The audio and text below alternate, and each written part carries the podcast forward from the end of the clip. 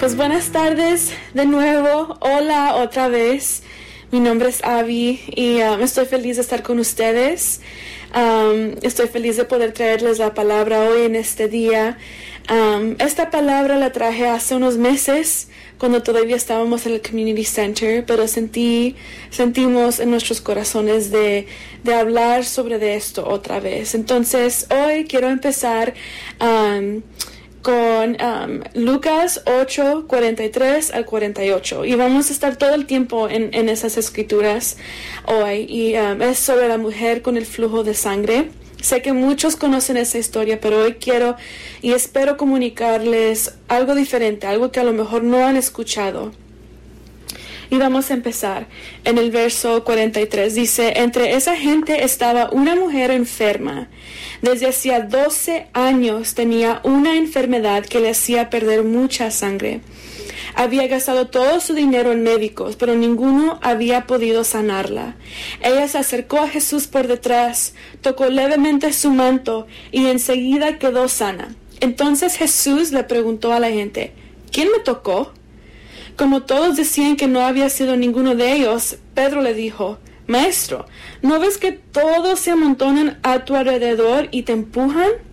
Pero Jesús volvió a decirles, Estoy seguro de que alguien me ha tocado, pues sentí que de mí salió poder. Cuando la mujer vio que ya no podía esconderse, temblando de miedo, se arrodilló delante de Jesús.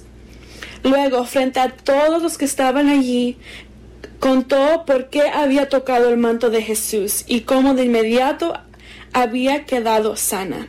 Jesús entonces le dijo a la mujer, hija, fuiste sanada porque confiaste en mí, puedes irte en paz. Quiero orar por, por nosotros hoy. Padre, te doy gracias por este tiempo que podemos tener juntos, Señor. Pido, Señor, que um, que hables a nuestros corazones hoy, Señor, y que um, nos hables algo que necesitamos escuchar, Señor. Úsame, Señor, hoy para comunicar una palabra que, que va a dar aliento. Te amamos, Señor. Gracias. Amén. Una pregunta para ustedes. Ese es un tiempo bien diferente, es un tiempo que es bien difícil y sé que muchos de nosotros no hemos tenido la misma ah, compañía, la, misma comunidad que hemos tenido antes. Entonces, especialmente durante este tiempo, durante esta cuarentena que siente, se siente como que si ha, pasado un año de, sin verlos, sin ver a, nuestros amigos y familiares. ¿Se han sentido solos? ¿Se han sentido como que si no no tienen la misma conexión, se sienten desconectados. Sé que es, muchas son las personas que se sienten así. Y sé que hay razones más, más allá de la cuarentena. Sé que hay muchas personas que se sienten desconectados y eso sentían hasta antes de que empezó todo esto. Y yo quiero hablarles a todos, quiero comunicarme con todos Um, sobre, sobre un poco más de esta mujer, porque ella, esta mujer sí estaba sola. Esta mujer no tenía a nadie. Y déjenme explicarles um, un poco más sobre de ella. En el verso 43 dice que entre esa gente estaba una mujer enferma. Por 12 años ella tenía una enfermedad. Gastó su dinero en todos los médicos, pero nadie pudo darle la respuesta que ella necesitaba. Um, esta mujer tenía eh, un flujo de sangre um, y, lo tenía por 12 años. En el libro de Levíticos leemos que las mujeres que estaban en su tiempo de menstruación se tenían que apartar del resto de la gente porque ellas se consideraban ceremonialmente impuras en ese tiempo. Um, entonces, por, por esos días, esa semana que la mujer estaba en su tiempo de menstruación, ella no podía tocar a nadie, tocar cosas y nadie podía tocarla a ella. Ahora imagínese a esta mujer. Por 12 años está sangrando, sangrando. 12 años. Ella tiene una enfermedad está sangrando y ella es marginada. Eso significa que ella, ella no está entre medio de todo lo que está pasando, ella está sola. Y estoy pensando, especialmente ahorita que no nos podemos abrazar, nos dicen que nos mantengamos seis, de seis pies de distancia. Y estoy pensando en eso y, y me imagino, solo han sido cuatro meses. Pero esta mujer pasó 12 años así. Y me imagino, tenía, tenía, a lo mejor estaba casada, tenía un esposo, tenía niños eh, y sus papás o si tenía papá, no sabemos su historia, no sabemos nada más, pero yo pienso que sí tenía familia y amigos. Y por 12 años, yo, yo me imagino que el primer, los primeros meses como que la ven de lejos y, hola, te extrañamos y, y lo siento que sigues enferma, no podemos acercarnos, estás ceremonialmente impura, estás sucia, so no nos podemos acercar. Pero me imagino que que meses pasaron y más meses pasaron y meses y luego años. Es posible que a lo mejor se olvidaron de ella y no, no que quisieron, pero que se les hicieron muy, muy difícil. A lo mejor, a lo mejor todavía la veían de lejos, no sabemos la historia, pero me estoy imaginando. Y nomás, nosotros nomás hemos estado cuatro meses sin poder estar cerca. Nosotros tenemos FaceTime, tenemos Zoom, tenemos eso. Ella no tenía eso. Ella no podía nomás FaceTime sus hijos o su esposo. Y me imagino que después de cierto tiempo, ella no pudo regresar a casa. Es posible que ella no se bañaba, no tenía dónde bañarse, no tenía dónde lavar su ropa, estaba sucia. Es posible que ella no, no, no olía tan bien entonces, pienso que me puedo relacionar un poco más con ella porque ser no es poder abrazar a las personas. A mí me encanta, me encanta abrazar a personas. Entonces estoy pensando en ella por 12 años. Y disculpas por enfocarme tanto en eso, pero eso es importante, que pasó mucho, mucho tiempo sin poder tocar a las personas sin poder un, una, una mano en su hombro diciéndole que todo va a estar bien. Ella no tuvo eso. Pero dice que ella se acercó a Jesús por detrás, tocó levemente su manto y enseguida quedó sana. ella en el libro de Mateo también cuenta Mateo esta historia y él dice que, que ella pensaba si tan solo pudiera tocar su ropa quedaría sana. Yo pienso, ¿por qué? ¿Por qué nomás su ropa? ¿Tenía mucha fe que simplemente con tocar la ropa de Jesús sería lo suficiente? ¿O es posible que ella se considerara tan sucia que ni que ella supo ni que no quiero tocar a ese hombre, no quiero que sea ceremonialmente impuro si le, si le toco su su manto, a lo mejor ni se da cuenta y no sabe, no sabe que está ceremonialmente impuro. No sabemos, no sabemos por qué nomás pensó en tocar su manto pero esta mujer ya no se pudo esconder. Jesús está buscando quién me tocó. Él pregunta, ¿quién me tocó? Y cuando la mujer vio que ya no podía esconderse, temblando de miedo fue y se arrodilló delante de Jesús. ¿Por qué estaba temblando? ¿Por qué tenía miedo? Porque yo me imagino que en ese momento ella, aunque cambió por dentro, ya no tenía esa enfermedad. Eso no significa que se en ese momento se bañó o se limpió, todavía estaba sucia, todavía por fuera se veía enferma. Entonces Jesús está buscando dónde está esta mujer o dónde está esa persona que me tocó. Y ella está pensando ahorita en este momento, todos van a verme, todos van a saber que yo fui, yo toqué a Jesús y ¿qué me van a decir? ¿Qué, ¿Qué, pensaste? ¿Cómo pudiste haber entrado? Todos nosotros ahora podemos estar ceremonialmente impuros. Ella tenía miedo de contar su historia. Ella tenía miedo que Jesús um, se enfocara en ella. Pero frente a todos los que estaban ahí, y había mucha gente, contó que había tocado el manto de Jesús y como de inmediato había quedado sana. Y pienso que en ese momento, antes de contar la historia, que todos la, la, vieron y pensaron, oh, y si me tocó, y si me tocó, pero ella, ella empieza y ella dice, que inmediatamente había quedado sana, inmediatamente quedó sana. Entonces las personas a lo mejor pensaron, oh, pues está sana. ok, acerquémonos otra vez porque estábamos queriendo tocar a Jesús. Y Jesús le dice a la mujer, fuiste sanada porque confiaste en mí, puedes irte en paz. Y vemos que ella fue sanada por dentro porque pues, ella dice que inmediatamente el flujo se paró. Pero yo quiero hablar con ustedes un poco más de que la sanidad que tomó que tomó lugar por dentro también, también tuvo implicaciones por fuera. Porque Jesús en ese tiempo, cuando él iba por ciudad a ciudad, él siempre se paraba afuera de la ciudad y afuera de las ciudades donde las personas con enfermedades, ellos estaban allí. Las personas que no podían ser parte de una comunidad se tenían que estar afuera porque no podían arriesgar tocar a otra persona. Entonces, cuando Jesús iba y sanaba a las personas, no nomás lo hacía para que esa persona ya no sufriera, aunque eso yo sé que es una gran parte, pero hay una razón por la cual él, paraba, paraba a todos los lugares afuera de las ciudades. Cada ciudad, y él pasó por afuera de la ciudad antes de entrar a una, a una ciudad.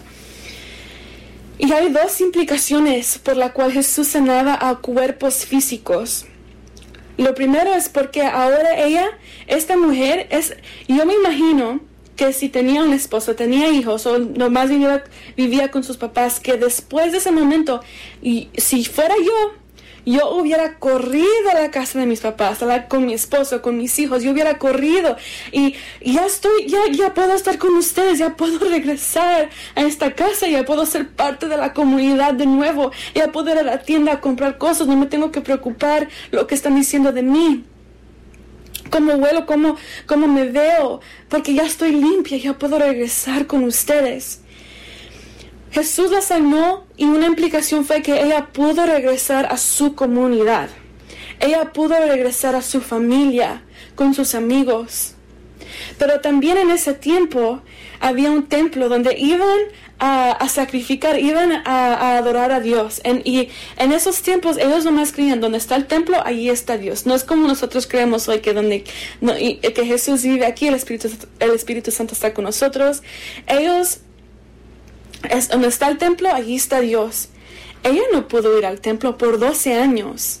12 años. Eh, y es muchos, muchos autores, muchos um, teólogos piensan que ella fue judía. Era judía. Y, um, ella no pudo ir al templo por 12 años. Eso significa que ella pensaba, yo no puedo estar con Dios porque Dios está allá y yo estoy aquí. Y por 12 años ella estaba lejos de Dios.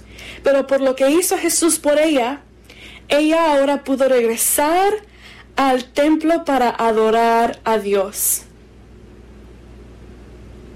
Ella pudo regresar al templo para adorar a Dios. Eso es grande. Jesús nomás no, quiso, no quiso nomás sanarla para que ella no tenga el flujo de sangre, pero él la sanó porque él sabía que ella estaba desconectada de Dios y él quiso que ella pudiera regresar, pero no solamente a Dios, también a su comunidad. Y eso es lo que me quiero enfocar ahora, es lo importante que es la comunidad, lo importante que es tener comunidad los unos a los otros. La comunidad no es, no, no, pasa um, accidentalmente es, intencional la comunidad. Pero ¿qué le tomó a esta mujer? ¿Qué tuvo que hacer ella? Ella tuvo que compartir todo. En frente de todos, aunque tenía miedo, aunque estaba temblando. Ella tuvo la valentía de ir a rodearse y humillarse ante Jesús y compartir, esta es mi historia. Esto es lo que está pasando. Es posible que las personas allí después oh, Jesús te sanó y allí se hizo unos amigos. Pero ella compartió, ah, compartió su historia. Ella entró donde estaba toda la gente y su intención, la intención de esta mujer fue esconderse. No quería que Jesús la notara. No quería, porque dice en el verso 47, cuando la mujer vio que ya no podía esconderse, es cuando fue y se arrodilló. Pero Jesús tuvo un plan diferente. Porque él la está buscando. Alguien me tocó, alguien me tocó. En el libro de Marcos dice que él la, está buscando, que está, él sabe quién es y la está, ¿dónde está esa mujer? Una mujer me tocó, la está buscando. Jesús pudo haber dejado que ella se fuera, pero él quiso remover su vergüenza también. Él dijo que no tiene que estar, no tiene que tener um, vergüenza por lo que ha pasado. Hubiera, él, hubiera podido dejar que se fuera, pero se hubiera, se hubiera ido con, con eso en su corazón. Entonces dice, pero Jesús miraba y miraba a la gente para descubrir quién lo había tocado. La mujer, sabiendo lo que había pasado, fue y se arrodilló delante de él, temblando de miedo, le dijo toda la verdad, toda la verdad. Él no, él solamente no quiso que, se, se fuese sana, que se fuera sana pero él quiso que ella también supiera que lo que lo que le había pasado por los 12 años no tenía que ser avergonzada por eso, por su enfermedad. para ser restaurado y sanado físicamente, o siendo restaurado y sanado físicamente, siempre va a tener implicaciones comunitarias. Tu sanidad no solamente tiene que ver contigo. La sanidad que Dios te da, que hace en tu vida, sea físicamente, emocionalmente, mentalmente, lo que sea, nunca, nunca, no nos separa contigo. Tiene implicaciones comunitarias. Y me recuerdo en el libro de Primera de Corintios donde, donde habla de, de, Pablo nos está hablando del cuerpo de Jesús, nosotros somos el cuerpo y cada, cada miembro del cuerpo tiene, tiene algo que hacer. Y me imagino que a veces, a veces vivimos nuestra fe como que si solamente necesito a Jesús. Pero si yo, por ejemplo, soy el dedo chiquito ¿Qué va a ser la cabeza con solamente un dedo chiquito? Nos necesitamos. Necesitamos más. Eh, todo el cuerpo de, Cristo. Nos necesitamos los unos a los otros. Entonces, una vez más, si, si yo tengo, si se me quebra la pierna, por ejemplo, pero luego se me sana, todo mi cuerpo es beneficiario de esa sanidad, porque cuando una, ah, pierna se, se, quebra, la otra tiene que trabajar más. Pero si cuando mi, mi pierna sí se sana, la otra pierna puede trabajar mejor. No tiene que hacer doble el trabajo.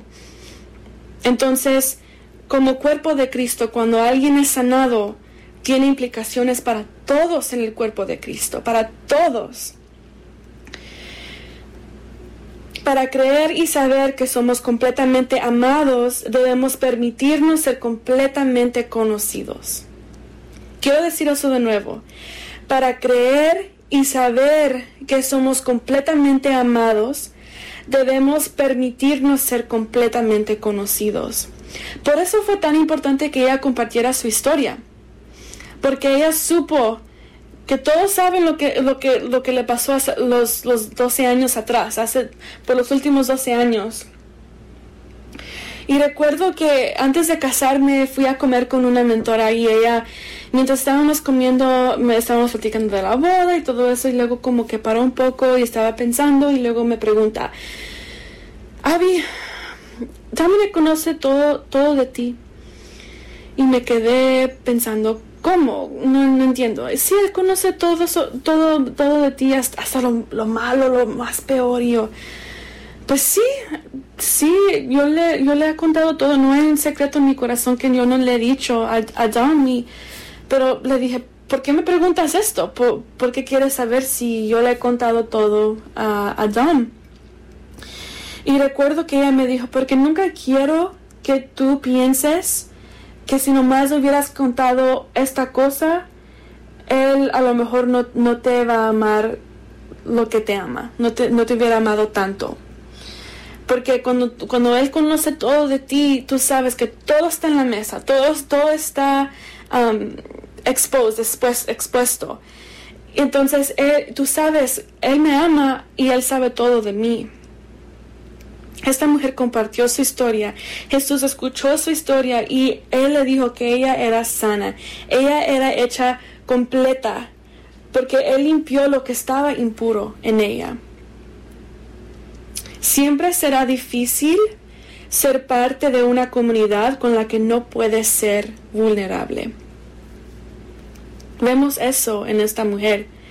Ella es bien vulnerable. Ella, podido, ella pudo haber se oído pero yo, o se pudo haber quedado donde estaba y compartir su historia ahí, pero ella fue y se humilló delante de todos y compartió su historia. Eso, eso toma mucha valentía y tuvo que ser muy vulnerable.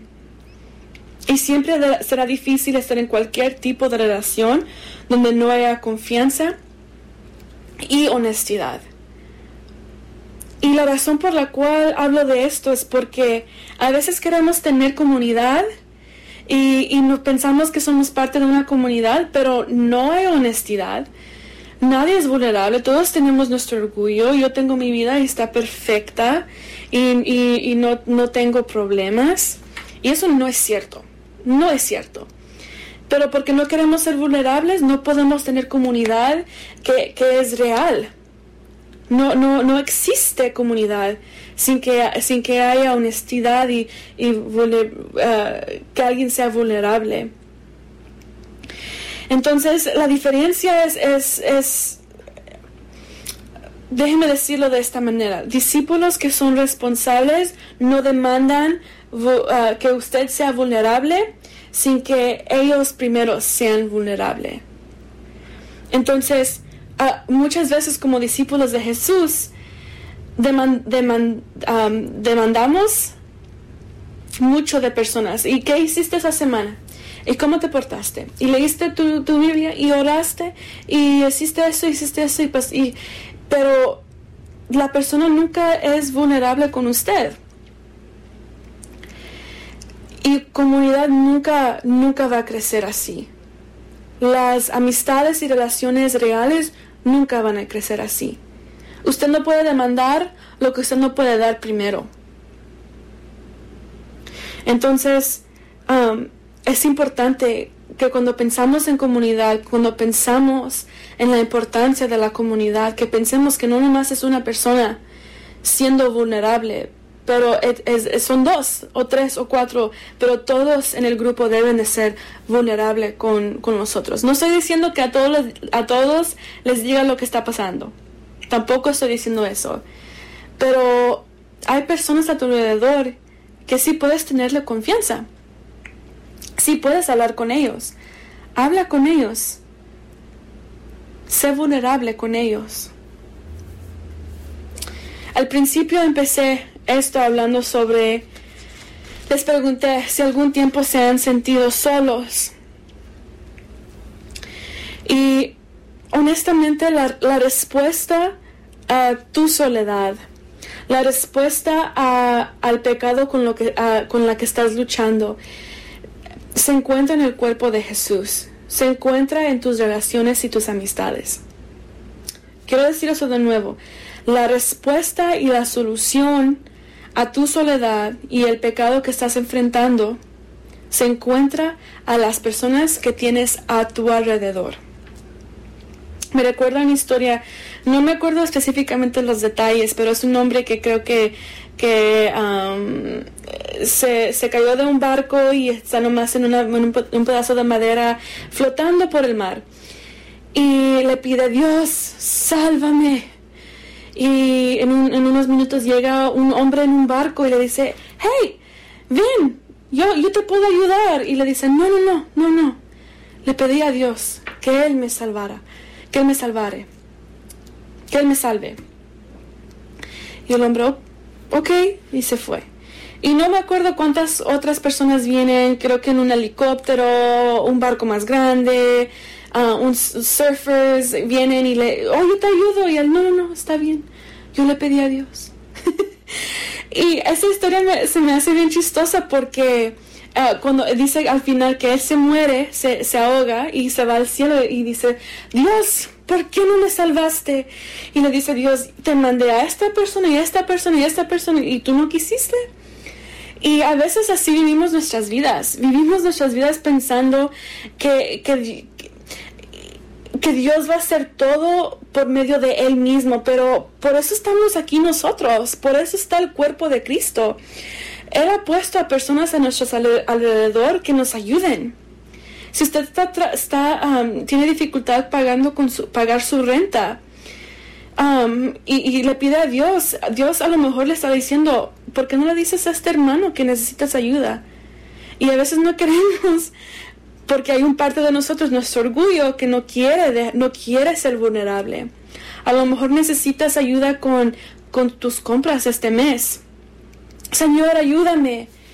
Y el mismo día te habla una hermana, pero no le, no le quieres decir porque te da vergüenza. No, no, no, no. Jesús quiere quitarnos esa vergüenza. Y Él quiere que nosotros seamos vulnerables, que compartemos nuestras historias, porque nos necesitamos. Usted no es el único que tiene necesidades. Y parte de, esto que me encanta es que ha, habido una, vez donde usted dice, yo no puedo hacer eso, pero luego ve que alguien lo hace y dice, ah, a lo mejor sí lo puedo hacer. Y a lo mejor usted está pensando, pues yo voy a esperar hasta que alguien me pida ayuda a mí y luego yo sé que yo le puedo pedir ayuda a ellos. No, no, no, usted empieza. Si usted necesita algo, si usted está batallando con algo, con una, con una inseguridad, con, con un pecado que, que, que sigue batallando, sigue, sigue, la respuesta está en nosotros. La comunidad que Dios nos ha puesto, ahí está la respuesta. Dios ha puesto personas a tu alrededor, a tu alrededor que te aman, que quieren cuidar de ti. ¿Los vas a dejar? ¿Los vas a dejar que te amen, que te que cuiden de ti? ¿O vas a dejar que tu orgullo, tu vergüenza pongan un, un bloque en la bendición que Dios tiene para ti? Nos necesitamos. Si te sientes solo, si te sientes desconectado, especialmente en este tiempo, que no nos podemos ver como antes, Jesús sanaba a los marginados, a las personas que, no tenían, no tienen familia, que no tenían dónde, dónde estar, a quién llamar amigo o amiga. Y algo que me encanta es que Jesús no la condena por haberlo tocado. No le dice, ah, me hubieras dicho por qué me tocaste, ahora estoy ser... No, él no dijo eso. Él no la condenó. Y asimismo no debemos condenarnos los unos a los otros cuando necesitamos ayuda. Debemos ser como Jesús. Somos parte de una cultura aquí en los Estados Unidos donde valoramos la independencia, valoramos poder ser las cosas nosotros mismos, valoramos poder depender de nosotros mismos. Somos bien individualistas. Pero no podemos vivir y caminar nuestra fe solos. No podemos vivir esta fe, nuestro caminar con Jesús, solitos. No es así. Si leemos el Nuevo Testamento en el libro de Hechos, no hacen las cosas solos, siempre hay una comunidad a que pertenecen. Pablo le escribía a iglesias, a grupos de personas no podemos hacer las cosas solos, no podemos hacerlo solos. Y un ejemplo que me encanta hablar es de nuestro bautismo. si usted ha sido bautizado, a lo mejor hasta usted recuerda, usted sabe que, sabe que la Biblia dice que, que lo bajan, lo suben al agua, a la muerte, pero cuando lo sacan, lo sacan a nueva vida. Usted sale con nueva vida. Pero una pregunta para ustedes y quiero que lo piensen. Recuerden cuando, cuando fue bautizado, ¿usted se bautizó solo? ¿Usted nomás puso las manos? ¿Usted fue solo a la playa, a una alberca y puso las manos así, se, se tiró para atrás? No, usted no hizo eso, usted no hizo eso solo. Es posible que tuvo hasta dos personas en cada lado que, que le agarraron los brazos, que oraron por usted que lo bajaron al agua y que lo subieron del agua. Y la razón por la cual digo esto es porque usted confió en estas personas que tenía a sus lados, que no nomás lo iban a bajar, pero que también lo iban a levantar. Y el bautismo es más que una declaración de que ya escogimos a seguir a Jesús. Es como una manera que enseñamos que, que entramos en la familia, a esta familia de Dios. Usted puso su confianza en una o dos personas que lo iban a levantar del agua. Usted no entró a la familia de Dios solo. Alguien le contó de Jesús, alguien lo guió en una oración entonces es bien importante que cuando pasa por tiempos que se siente inseguro de la comunidad, que se siente que no es parte, que está desconectado, que recuerde su bautismo, recuerde que, que puso su confianza en dos personas, que ellos, ellos estaban ahí por usted, recuerda eso. A lo mejor algunos de ustedes se sienten como esta mujer, se siente con miedo, están enfermos, lo que sea que sea, se sienten solos, sucios, distanciados de Dios. Pero déjeme decirle que usted no es el único, no es la única que se siente así. Y hasta más en este tiempo que estamos pasando, que no nos podemos ver, que no nos podemos abrazar. Pero le puedo animar que sea intencional con su comunidad esta semana. Llame a esa persona que no hay llamada, que, que extraña ver en la iglesia. Piensa en esos tiempos, en tiempos en el edificio, oh, me encantaba ver a esa hermana porque siempre, siempre me abrazaba bien fuerte. Llámale, pregúntale cómo está. Sé intencional en su comunidad porque Dios la sanó a usted, Dios lo sanó a usted, no nomás para que usted puede ir al cielo, lo que sea, pero para estar en comunidad, los unos con los otros. Y algo que quiero para concluir, um, así como Jesús fue con esta mujer, Él nos dejó un ejemplo de cómo nosotros debemos hacer con otras personas. Él escuchó su historia, Él la amó, Él vio lo bueno en ella. Y algo importante es que siendo intencional con nuestra comunidad que Dios nos ha puesto, no nomás es la responsabilidad de nuestros pastores o los líderes. Si tú estás escuchando esto, es tu responsabilidad también, porque tú eres un ministro. Tú eres un ministro y tú tienes un llamado. Y tu llamado más grande es amar a Dios, amar a tu prójimo, pero también hacer discípulos. Es la gran comisión. El discipulado solamente sucede en la comunidad. No puedes, no puedes demandar de otros uh, que sean vulnerables si usted no lo es. Si hay dos personas que están siendo vulnerables con ellos mismos, allí sucede la comunidad. Entonces, recuerde, no tiene que tener el título de pastor o líder de alabanza o, o líder de lo que sea si usted ha decidido a, seguir a Jesús, usted es responsable de hacer discípulos. Y esto sucede en comunidad. Usted es responsable por eso. Así lo hizo Jesús. Le animo, le animo que, que se comunique con alguien esta semana, o dos personas, o tres y hasta le animo a que se comunique con esa persona que a lo mejor nunca habló con ellos en la iglesia, solamente los vio de lejos. Encuéntralos en Facebook y envíales un mensaje. Pero sé intencional esta semana para hacer eso.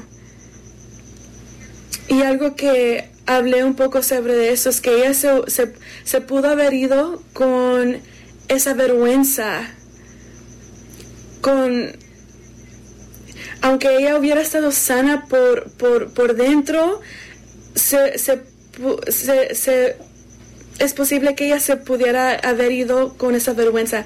Pero ¿qué es lo que hizo Jesús? Eso es bien importante. Ella no nomás contó su historia y se fue. Y Jesús se fue. Pero él se quedó y la escuchó. Él escuchó su historia. ¿Está usted escuchando la historia de otros?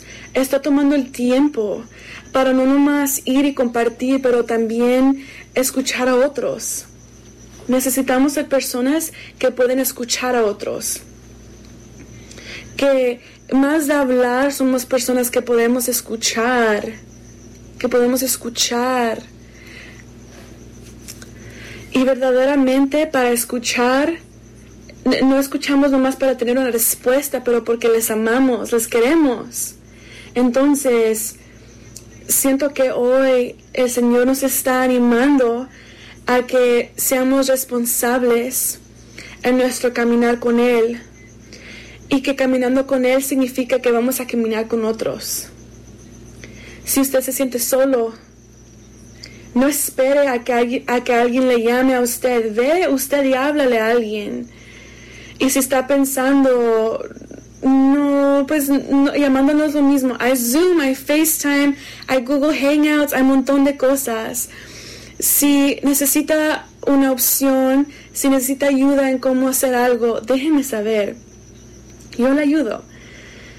Y a mí me gustaría comunicarme con ustedes y escuchar de ustedes. Les animo. Vamos a concluir, vamos a orar juntos y pedirle al Señor que nos muestre a alguien esta semana con quien empezar a formar y a construir esa comunidad. Vamos a orar. Padre, te damos gracias. Gracias por tu palabra, primeramente, Señor, por lo que nos enseñas a través de tu palabra. Gracias, Señor, porque tú no simplemente estás interesado en sanar nuestro cuerpo, pero sanar um, nuestras relaciones y nuestra comunidad, porque Señor, tú sabes que lo necesitamos. Te pido, Señor, que esta semana, que en este momento, te pedimos que nos des a alguien, que pongas a alguien en nuestra mente con quien nos podemos comunicar. Y Señor, danos una palabra, danos sabiduría, pero más que todo, danos valentía la valentía de no nomás comunicarnos para preguntar cómo ellos están, pero también para nosotros ser vulnerables con ellos, Señor. Ayúdanos a, a construir una comunidad que es real, que es la comunidad que vemos en el libro de los hechos. Ayúdanos a ser real, Señor. Ayúdanos. Gracias, Señor. Te pedimos disculpas por nuestro orgullo, Señor, y nos humillamos delante de ti, Señor. Gracias, Señor, por la, la familia que nos has dado, Dios. Que tenemos a tu Espíritu Santo, pero también tenemos a otras personas. Gracias, Señor. Gracias, Señor. Te amamos, Dios. Gracias, Dios. En el nombre de Jesús. Amén. Amén. Nos vemos pronto. Gracias por estar con nosotros esta semana, este miércoles. Espero que no se hayan cansado de escuchar, uh, escucharme hablar por tanto tiempo hoy. Pero si, si necesitan algo, por favor, déjenme saber, déjenos saber lo que necesitan. Bendiciones.